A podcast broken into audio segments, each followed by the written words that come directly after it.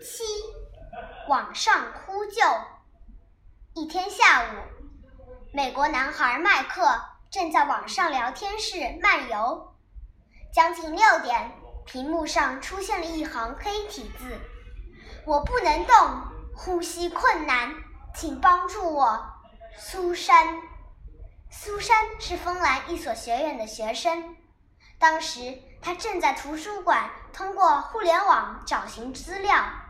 突然，他旧病复发，双腿剧烈灼痛，不能行走，两肋像被紧紧夹住似的，呼吸困难。此时，整个楼面只有他一个人，距离最近的电话也无法拿到。于是。他强忍着疼痛，上网发出了求助信息。麦克在网上问道：“你在什么地方？”“芬兰。”苏珊回答。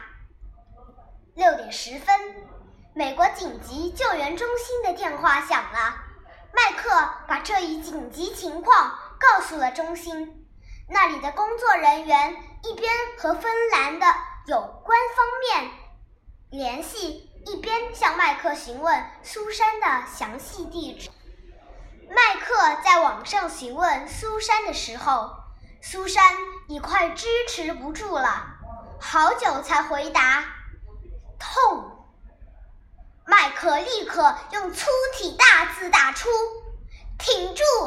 我已经打了电话去求助。”苏珊用尽最后的力气打出了地址。十分钟后，美国紧急救援中心的和芬兰有关方面取得了联系。六点三十分，大洋彼岸的苏珊得救了。